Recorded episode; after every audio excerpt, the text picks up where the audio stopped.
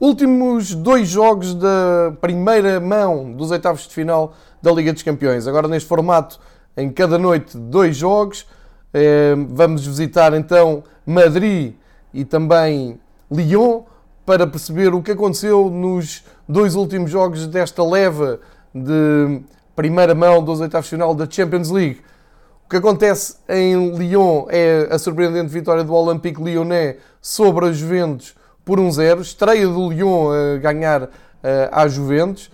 E em Madrid, em 5 minutos, o Manchester City consegue garantir a sua primeira vitória contra o Real Madrid em jogos das competições europeias e a primeira vitória em Espanha em provas da UEFA uh, em mais de 50 anos. Portanto, dois jogos ricos em emoções, dois jogos com desfechos menos previsíveis e que vale a pena um, um olhar mais atento, principalmente do ponto de vista dos intervenientes e eh, especialmente dos seus treinadores. Começamos então por Madrid, onde o Real Madrid recebeu o Manchester City. Aqui não havia grandes dúvidas, era realmente o, o jogo de maior cartaz, uh, talvez com o Atlético de Madrid e Liverpool também, mas Real Madrid e Manchester City são sempre dois grandes candidatos ao título e uh, havia aqui contextos diferentes das duas equipas. O Real Madrid eh, numa fase má, numa fase de resultados eh, complicados em, em Espanha, a perder terreno no campeonato. À espreita tem o grande clássico com o Barcelona no próximo fim de semana, portanto procurava aqui ganhar ânimo e recuperar alguma moral nas suas noites prediletas, que são as noites europeias. Não foi à toa que Pep Guardiola no lançamento do jogo, chamou ao Real Madrid o rei da Taça dos Campeões, eh, porque não são só os troféus que já ganhou, 13, são também eh, as inúmeras noites de espetáculo que os merengues já deram eh, à Europa. Mas, na verdade, há aqui algo que não vai bem no reino do, do Real Madrid. Se vamos ver os últimos seis jogos do Real Madrid em casa para a Liga dos Campeões, só há uma vitória e aconteceu com o Galatasaray por 6-0. De resto, uh, o Manchester City veio ganhar a Madrid agora. Antes o PSG tinha empatado 2-2. Também o Bruges tinha empatado 2-2. O Ajax já na, na, na, temporada passada ganhou por 4-0. E o CSKA também tinha ganho uh, em, em Madrid. Portanto, há aqui qualquer coisa de estranho nos jogos em casa com o Real Madrid. Eh, não costuma, aliás, costuma ser até uma fortaleza, não, não costumam facilitar o, os jogadores de, do Real em casa, mas a verdade é que a fase é, é muito complicada. Olhando para o que foi o jogo e para aquilo que foi a construção do jogo, e também, se quisermos, aqui um universo histórico das passagens de Guardiola pelo Santiago Bernabéu, o, havia muita expectativa para ver o que é que Pep Guardiola ia preparar para este jogo se virmos uh, os últimos uh, jogos do. os últimos ou todos os jogos do, do Guardiola, já incluído este em Madrid, uh, é impressionante o registro. Tem seis vitórias com, com esta, com o Manchester City, dois empates e apenas perdeu uma vez. Perdeu precisamente na, na visita a Madrid com o Bayern. De resto, foi, foi sempre com o Barça e agora com o City uh, aumenta essa, esse registro. Seis vitórias, dois empates e uma derrota. E o que é que uh, Pep Guardiola viria uh, a preparar para este jogo? Apesar de muitas leituras técnico-táticas que aparecem nas redes sociais e mesmo durante o jogo a discutir se o, Uh, se, o Real, se, o City jogou em 4-3-3 ou em 4-4-2, eu acho que muito mais importante é tentar perceber o que é que pensou Pep Guardiola. E para isso é preciso esperar pelo fim do jogo e ouvir com atenção, uh, não tanto a flash, que, que uh, é, são declarações mais rápidas, mas depois a conferência de imprensa. E há uma passagem muito interessante do Guardiola na conferência de imprensa, quando diz que a preparação deste jogo em Madrid teve como base uh, qual seria a posição do Vinícius Júnior. Se ele jogava uh, mais aberto, mais exterior, como ala, ou se ele iria procurar o jogo mais interior. Uh, Guardiola foi mais longe e disse mesmo que antes do jogo com, com o Leicester, o City treinou a pressão alta e dedicou dois treinos específicos para este jogo Ou seja, sempre olhando para o, a construção do 11 do, de Zidane, à procura de perceber a movimentação do Vinícius. Isto é, é interessante porque, como se sabe, o Zidane acabou por uh, fazer jogar o Vinícius e o Benzema na frente também com o Alcarcon, fazendo ali um, uma espécie de um 4-3-3. Uh, eh, portanto, o, Isco na direita, o Vinícius na esquerda e o Benzema na, na sua posição predileta. E o que é que preparou o Guardiola para isto? Preparou um esquema muito pouco previsível.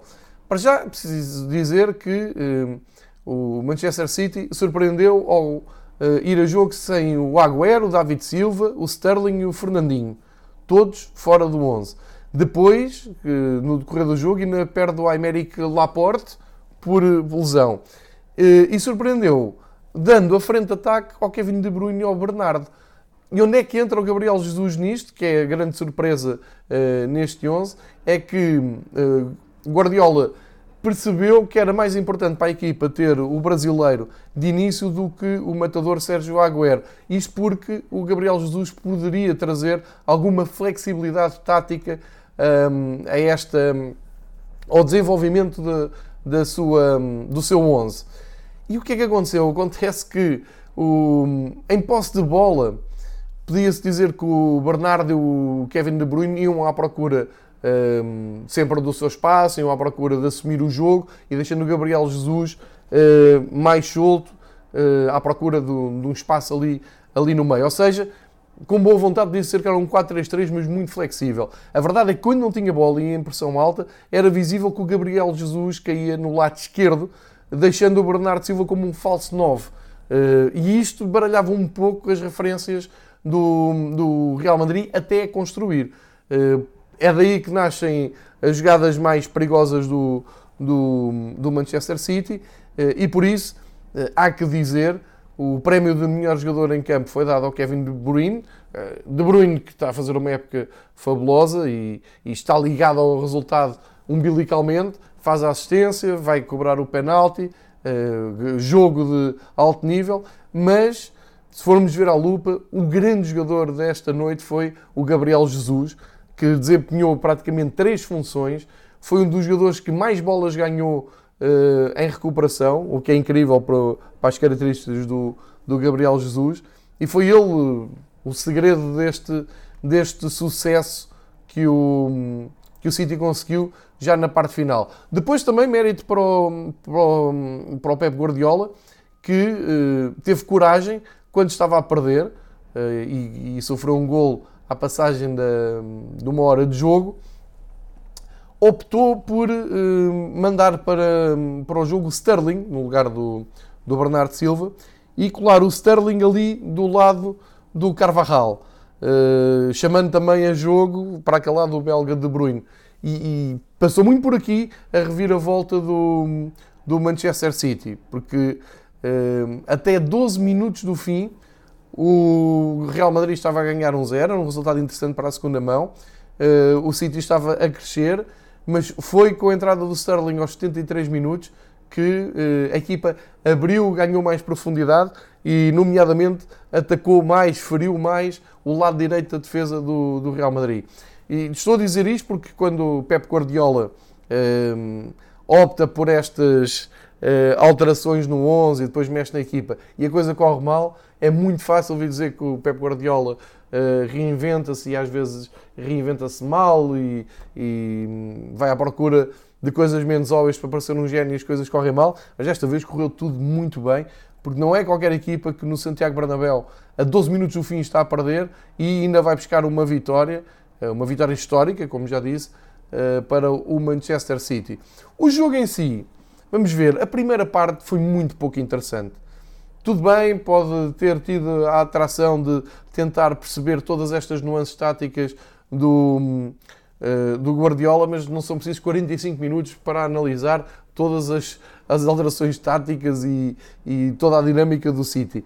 Pedia-se mais oportunidades de gol, mais vertigem no jogo, mais emoção e não parece que isso tenha acontecido. Os primeiros 45 minutos de jogo foram chatos, foram aborrecidos as duas equipas com uh, muito receio de serem feridas e, portanto, arriscar muito pouco. Houve algumas oportunidades de, de gol, é verdade. O Courtois na baliza do Real esteve muito bem, também o, o Ederson uh, brilhou na, na baliza do, do City, mas muito poucas vezes houve uh, aquela emoção. Foi preciso esperar até aos 60 minutos para se ver o gol do Isco. E ainda por cima, o gol do, do Isco, uma, uma brilhante jogada do Vinícius, que muito bem acaba por uh, ir ali para o lado esquerdo e depois assistir perfeitamente o, o avançado espanhol. Mas uh, isto passa-se aos 60 minutos, portanto, uma hora de jogo, e nessa altura o City já estava melhor na partida, já estava mais confortável, já havia mais futebol do Manchester City. Portanto, parecia que o Real Madrid tinha conseguido um, renascer na altura mais, mais delicada. E a verdade um, é que depois de se ver a ganhar, o, o Zidane trocou o Vinícius pelo Gareth Bale, que não trouxe assim nada ao jogo, e quando voltou a mexer já estava a perder por 2-1 em casa, lançou o Jovic para o lugar do Isco e o Lucas Vasquez no lugar do Modric. Um, enfim, não correu aqui nada, de, nada bem. Uh, o, Zidane, no fim do jogo, não, não explanou muito uh, as suas ideias, respondeu de uma forma que eu achei curiosa um, a uma pergunta sobre a ausência do Cruz, que é um jogador determinante uh, nestes jogos assim mais, mais equilibrados. Ele disse o, o alemão está ótimo, não jogou apenas por opção. Portanto, este meio campo composto por Casemiro, Modric e Valverde é uma opção do, do Zidane, claro que seria sempre uma opção do Zidane, mas não foi condicionado por uh, nenhuma, nenhuma falha do Tony, do Tony Cruz, o internacional alemão, que se calhar poderia ter dado outro critério, principalmente a partir da vantagem do, do Real Madrid. Mas uh, o futebol é assim, a 12 minutos do fim, quem é que iria dizer que o City uh, conseguia dar a, a, volta ao resultado?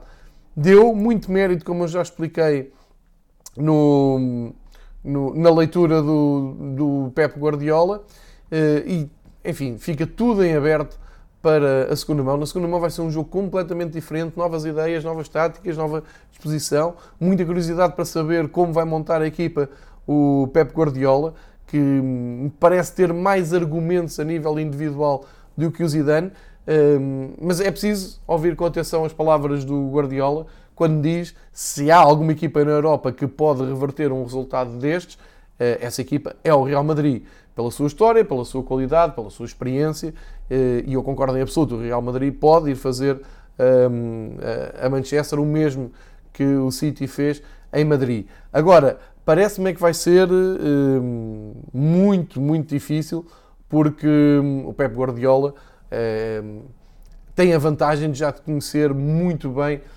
o que se passa do lado do Real Madrid neste, neste contexto, nestes jogos mais decisivos. E depois, enquadrando o, o, que é o, o, a competição em Espanha e a competição em Inglaterra, porque eu acho que neste momento o Manchester City está muito mais confortável, eh, infelizmente para eles, porque já não vão chegar ao primeiro lugar, já se percebeu. O segundo lugar está uh, perfeitamente delineado depois da, da vitória importante uh, em Leicester, portanto, dificilmente vão perder o segundo lugar. E pelo meio, ou seja, no próximo fim de semana, o compromisso que o City tem é a final da Taça da Liga em Wembley contra o Aston Villa e previsivelmente dá a ideia que o City pode conquistar um troféu a meio desta eliminatória, o que dá uma moral suplementar. É, enfim, não é o troféu mais importante da temporada, é evidente, é a taça da Liga, mas eh, é um, é um momento que pode aumentar a confiança e a moral dos jogadores do Manchester City. Enquanto, em contraste, o Real Madrid está em tensão máxima, em alerta máximo, porque o próximo compromisso é em casa, mas com o Barcelona, e há esse medo cénico de hum, uma derrota para o Barcelona coloca quase um ponto final nas aspirações do Real Madrid no campeonato, o que seria uh, um golpe duro uh, no ânimo e na moral de, agentes de, de Madrid. Uh, e por isso, neste momento, o Real Madrid é uma equipa muito mais pressionada do, do que o City. E isto é curioso porque antes da eliminatória uh, começar, estavam ela por ela, há muita carga, muito peso, muita pressão sobre os ombros do, do Guardiola. Quase toda a gente exige que o Manchester City ganhe a Liga dos Campeões pelo investimento, uh, também pelos títulos que já ganhou eternamente em Inglaterra. Uh, e, portanto, são dois treinadores com um peso em cima, uma pressão em cima grande, mas depois desta primeira ronda, depois deste primeiro jogo, está muito melhor, respira muito melhor Pep Guardiola. Uh, vejo no horizonte muito mais uh, facilidades para o Manchester City e para o Real. De qualquer maneira, este vai ser um grandíssimo jogo da, da segunda volta. Vai, vai ser um, uma, um dos pontos altos de, destes oitavos de final. Eu, eu vinha aqui partilhar com vocês uh, data e hora da segunda mão, exatamente dia 17 de março, às 8 horas, Manchester City, Real Madrid. Uh, é a marcar na agenda porque parece-me que a eliminatória está longe de estar fechada e vamos ver como este Real Madrid uh, vai fazer por crescer um, ehm, no, no Etihad em Manchester. Este é o jogo mais emocionante, este foi o jogo mais imprevisível, mas do outro lado de, de, desta dose dupla, última dose dupla desta primeira uh, ronda da Liga dos Campeões, temos uh, grande vitória do Olympique Lyonnais sobre as Juventus. Noite de gala uh, em Lyon, um grande resultado para os franceses. Uh, historicamente é a primeira vez que o Lyon ganha às Juventus e a história deste jogo acaba por se contar de uma maneira muito simples. A Juventus desiludiu uma noite para esquecer. O Cristiano Ronaldo chega a Lyon com um registro incrível de uh, golos seguidos em, em competição. Estava no, na melhor fase da temporada e uh, passou completamente ao lado do jogo. Talvez o momento até mais mediático tenha sido quando agarrou um invasor de campo que quis ir, ir ter com ele em pleno relevado. Mas a equipa da Juventus ficou a dever a si próprio uma exibição muito melhor. O Maurício Sarri, no fim, eh, atirou-se eh, atirou-se aos jogadores, claramente, estava frustrado, eh, deixou críticas, disse coisas como eles ainda não conseguiram perceber a importância de mover a bola rapidamente. No último treino, viu-os a trocar a bola de forma rápida, chegam ao jogo e a bola anda muito lentamente. Naturalmente o adversário vai recurar, a reparar a bola e numa dessas situações acabou, acabou por fazer gol. Isto foi o Sarri um, claramente a não ter respostas para aquilo que aconteceu, não quis abordar a vertente uh, tática, não quis abordar as suas opções de, de jogo. Uh, e, e parece-me que as Juventus, um, sempre que as coisas correm mal, uh, olha-se para o 11 e pergunta-se sempre porque é que o Higuaín está no banco, porque é que não se tenta enquadrar o Bernardeschi. Enfim, é normal, quando, quando há muita, um, muita qualidade no plantel e o treinador é obrigado a fazer estas, um, estas escolhas, quem fica de fora tem sempre o direito de perguntar o porquê. Um, a verdade é que esta, esta Juventus que iniciou uh, este jogo em Lyon é um, um 11 com apenas um italiano na, no seu 11, o Bonucci. Eh, de resto, todos jogadores estrangeiros, com destaque para o, o trio de ataque eh, ser composto por, eh, pelo Cristiano Ronaldo, pelo Dybala e também pelo Quadrado no lado direito. Portanto, ali uma tentativa de um 4-3-3 com o Pjanic, o Rabiot e o Betancourt mais atrás, isto para tentar dar ali algum critério de bola, alguma posse de bola uh, que conseguisse uh, dominar o jogo. Foi uma estratégia completamente falhada, porque, um, e, e viu-se depois nas substituições, uh, o Pjanic passou completamente ao lado do jogo, o Ramsey foi chamado aos 62 minutos, o Quadrado também não deu aquela diferença que era esperada, deu o seu lugar, lá está, a Higuaín, para poder de fogo e tentarem fazer um golo em França, que era importante. E o Rabiot também não, não mostrou eh, nada especial, acabou substituído a 12 minutos do fim pelo Bernardeschi. O que é que se leva desta, deste, desta exibição do, da equipa de Rudi Garcia? Primeiro dizer que hum, há claramente, hum, e aqui é um parênteses nesta, nesta análise à noite europeia, reparem que as duas equipas que venceram o grupo da equipa portuguesa na Liga dos Campeões, neste caso o Benfica, as duas equipas que eram dadas em agosto à partida como uh, equipas que o Benfica quase obrigatoriamente tinha que bater porque era superior. Reparem bem o que fizeram nesta, uh, nesta eliminatória, na primeira fase a eliminar. O Leipzig foi uh, passear a Londres, praticamente, ganhou ao Tottenham por 1-0 e continua a lutar pelo título em Inglaterra. E o Lyon acaba por vencer a Juventus por um zero. Isto tem duas leituras. Por um lado, pode-se dizer, sim, então aqui é que se vê que a equipa portuguesa, neste caso o Benfica, devia ter uh, dado mais ou feito mais e mostrar que não é impossível. E por outro lado, se calhar estas equipas não eram assim tão fracas uh, como uh, se fez crer. E um, a variante de participar em campeonatos altamente competitivos, e já sei que em França o, a história do, do PSG ganhar o campeonato em ritmo de passeio tira alguma competitividade mas eh, na Alemanha vê-se uma luta acesa pelo primeiro lugar. E em França, é verdade que o primeiro lugar está praticamente destinado, mas há muita competitividade do segundo lugar para baixo e há, e há outro andamento. Depois, eh, dizer que, já, e já tinha dito aqui na, na altura de, da leitura da, do rescaldo da, do fecho da fase de grupos da, da Liga Europa um, e da Liga dos Campeões, já tinha chamado a atenção para o facto do 11 do Lyon é interessante e tem jogadores uh, muito interessantes. Neste caso, uh, ontem começaram com três jogadores uh, franceses, o, o, que é. Gosto de fazer este contexto em relação ao, às vendas, só começou com um italiano, mas um deles, o Awar, é um jogador, o número 8 do Lyon é um jogador de excelência. Já tinha mostrado anteriormente os seus os seus méritos e ontem foi claramente um dos melhores em campo. Uh, acaba por estar ligado ao gol, é ele faz a jogada pelo lado esquerdo e uh, por servir outro francês, o Toussart.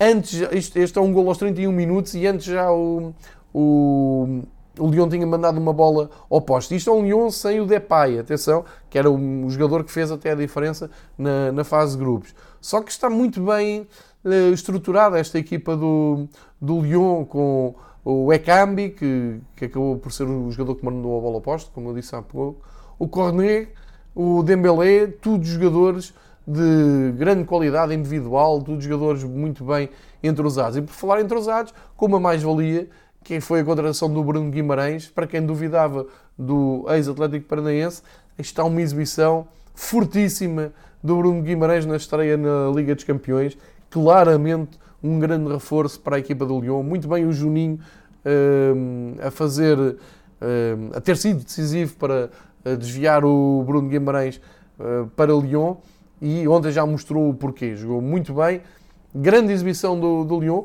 Aqui é, é sempre complicado diferenciar o mérito do, do Lyon com o demérito das Juventus, porque o próprio Lyon estava à espera de uma Juventus um, mais perigosa, mais dominante, e isso não aconteceu. Deu a ideia que os jogadores das Juventus deixaram correr o tempo e claramente uh, olharam um pouco com desdém para, para os franceses a pensar, ok, bom, isto, se não marcarmos aqui, marcamos depois em Turim, na segunda volta. A verdade é que leva um resultado perigoso, um zero é um resultado muito perigoso na, na Liga dos Campeões. Se calha uh, a equipa do Lyon chegar à Itália e fazer um gol, vai complicar e muito a eliminatória para uh, a equipa de Maurizio Sarri. Uh, agora, se está ao alcance, uh, numa noite boa do, das Juventus, dar a volta à eliminatória? Claro que sim, seria até surpreendente que não o fizessem, Era, seria talvez uma das maiores surpresas de, desta ronda europeia, mas pelo que se viu em Lyon foi muito pouco, muito poucos ventos. O Lyon tem todo, todo o mérito, eu não quero de maneira nenhuma desmerecer o trabalho do Rudi Garcia, que apanhou a equipa exatamente na altura em que jogou com, com o Benfica na fase de grupos da Liga dos Campeões, está a desenvolver um, um, um belo trabalho, embora no, no, campeonato francês esteja num sétimo lugar, a verdade é que está uh, com 37 pontos, a 2 do, do Mónaco, portanto, também no, que está em quinto, não, não é uh, nenhum drama o campeonato do, do Lyon. Agora, esta montra europeia realmente é outra coisa, os jogadores uh, transcendem-se, mostram coisas que ainda não tinham mostrado. E foi um, um jogo para não esquecer da, da equipa francesa a deixar, e eu acho que isto não era muito esperado, a deixar muita expectativa para o jogo da segunda mão, que, como eu disse há pouco, vai ser uh, disputado em Turim no próximo dia 17 de março. Uh, é claro que na mesma noite uh, são sempre ofuscados pelo Manchester City e Real Madrid, mas há que estar com toda a atenção um, a este duelo entre italianos e franceses. E assim fecha a primeira ronda de, dos oitavos de final. A UEFA neste sistema estende os jogos com doses duplas durante duas semanas só para a primeira mão. Dá tempo para analisarmos com mais calma e mais detalhe uh, cada jogo. Vemos um jogo de cada vez, depois podemos ver logo a seguir o outro uh, em diferido ou gravado, como, como, como quiserem, ou às vezes tentar ver os dois jogos ao mesmo tempo. É uma, uma hipótese uh, interessante da, que a Liga dos Campeões nos permite. Vamos ver então o que é que acontece na segunda, na segunda mão. Portanto, recordando os jogos que faltam uh, para fechar então este oitavo final, temos PSG, Borussia Dortmund, Liverpool, Atlético Madrid, Valência, Atalanta, Leipzig, Tottenham, Bayern, Chelsea, Barcelona, Nápoles, Manchester City, Real e Juventus, Lyon. Os jogos da segunda mão começam uh, no dia 10, terça-feira, dia 10 de março, com o Valência, Atalanta e o Leipzig, Tottenham. Portanto, depois, nessa altura, vimos aqui outra vez partilhar ideias, análises, opiniões sobre a melhor prova de clubes do mundo. Para terminar, acho que vale a pena dar aqui uma pequena nota sobre outra grande surpresa da noite. Infelizmente para as equipas portuguesas, o Braga uh, foi surpreendido em casa pelo Rangers e, e acabou eliminado pela equipa de Steven Gerrard difícil de perceber hum, esta, um, este talvez, uh, mas aquela meia hora, aqueles 20 minutos em Glasgow que permitiram o Rangers dar a volta uh, numa equipa cheia de alma e trazer esta vantagem para Portugal foi determinante na eliminatória porque depois o, uh, aquela alma escocesa do Rangers agarrada um, a uma vantagem mínima e com um apoio fabuloso de mais de 5 mil adeptos que vieram até ao Minho apoiar a equipa e deram um espetáculo ontem o dia todo um, em Braga, acabou por levar o Rangers para a próxima eliminatória. E se calhar vale a pena abrir aqui uma janela de reflexão e pensar se uh, o contexto competitivo da Escócia é assim tão pior que o contexto competitivo em Portugal. É claro que me vão dizer que o Campeonato Português é muito melhor que o escocês, eh, mas depois, se formos ver parâmetro a parâmetro, eu não tenho bem a certeza. E vou deixar aqui eh, um dado histórico. O Glasgow Rangers calhou sete vezes com equipas portuguesas nas provas da UEFA. Desde 1971-72, o Rangers uh, atravessou-se com equipas portuguesas por sete vezes. Só por uma vez, em 83-84, é que caiu. Foi o Porto a eliminar o Glasgow Rangers. Das outras vezes, Sporting, Boa Vista, Marítimo, Sporting, Sporting e Braga. Portanto, três vezes o Sporting a cair com o Glasgow Rangers em 71, em 2007 e 2011. E agora o Braga junta-se ao Marítimo e junta-se ao Boa Vista, que também caiu em 86. Ou seja, das sete vezes que o Braga veio a Portugal, seis foi, uh, que o Rangers, perdão, seis foi feliz. E desta vez houve sentimento de injustiça, sim, como em algumas das outras vezes, das outras eliminatórias que já apontei. Só que eh, eu acho que em Portugal eh, há uma superioridade moral sobre quase todas as equipas da Europa que não tem cabimento nem tem. Eh, não faz muito sentido. Não quer dizer que normalmente o Braga não eliminasse o Rangers. O Braga esteve até metade da segunda parte de, do jogo na Escócia na frente com 2-0 ia passar com normalidade, ninguém iria apontar isto, mas este volte face e depois o jogo que o Rangers faz o, e, e, o facto de ter alguns jogadores como o filho do Agi, que já se sabia, já se tinha visto alguns recortes, o Yanis Agi é bom jogador, falhou o penalti, é verdade, mas depois foi essencial no passo para o Kent, que é outro bom jogador, e isto tudo sem o Morales, que é o melhor avançado dos, dos escoceses. Portanto, isto deveria fazer refletir um pouco sobre o que aconteceu nesta eliminatória. Os homens de Steven Gerrard vão em frente, o Braga cai com estrondo, não se esperavam uma saída tão precoce e depois de um, de um brilhante percurso com Sapinto na, na Liga Europa. Eh, e fica aqui um, em espécie de, espécie de aviso também para o que vem aí da, da segunda mão da Liga Europa, que vai acontecer uh, hoje e que amanhã será tema uh, no episódio do Fever Pitch. Portanto, até uh, ao episódio sobre a Liga Europa. Obrigado por terem ouvido este sobre a última noite da primeira ronda do, da Champions League, oitavos de final.